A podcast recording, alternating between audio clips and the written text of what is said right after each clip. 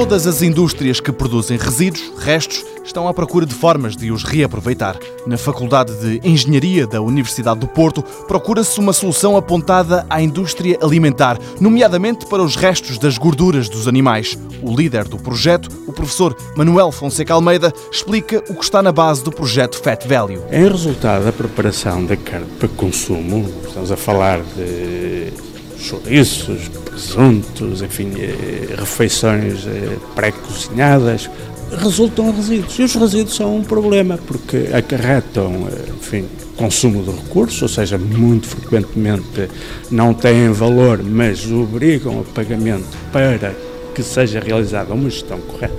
E, portanto, a intenção deste projeto é, no essencial, fazer uma melhor gestão deste problema. Neste caso em particular, pretende-se transformar estes resíduos, esta gordura animal, em combustível. O investigador José Costa sublinha que o que parece fácil não é. Qualquer pessoa poderá fazer biodiesel. O problema é fazê-lo com alguma qualidade. Aí é que está o segredo e isso é muito mais complicado.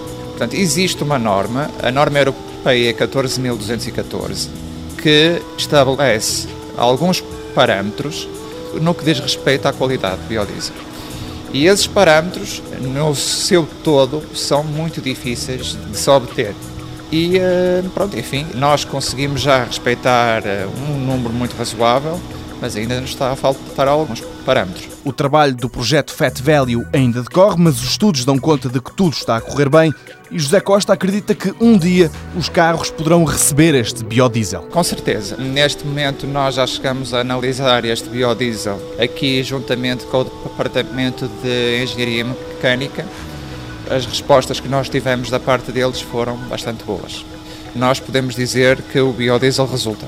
Enfim, ainda não está no seu estado ótimo ou excelente, mas nós já estamos a ter uns resultados muito bons. Na Faculdade de Engenharia da Universidade do Porto desenvolve-se biodiesel a partir da gordura do porco, do boi e da galinha. Foi justamente uma empresa de transformação e distribuição de carnes que desafiou os investigadores. Se o projeto correr como esperado, um dia os caminhões de distribuição desta empresa poderão ser movidos a um combustível feito a partir de restos dessas mesmas carnes. Mundo Novo, um programa do Concurso Nacional de Inovação BSTSF.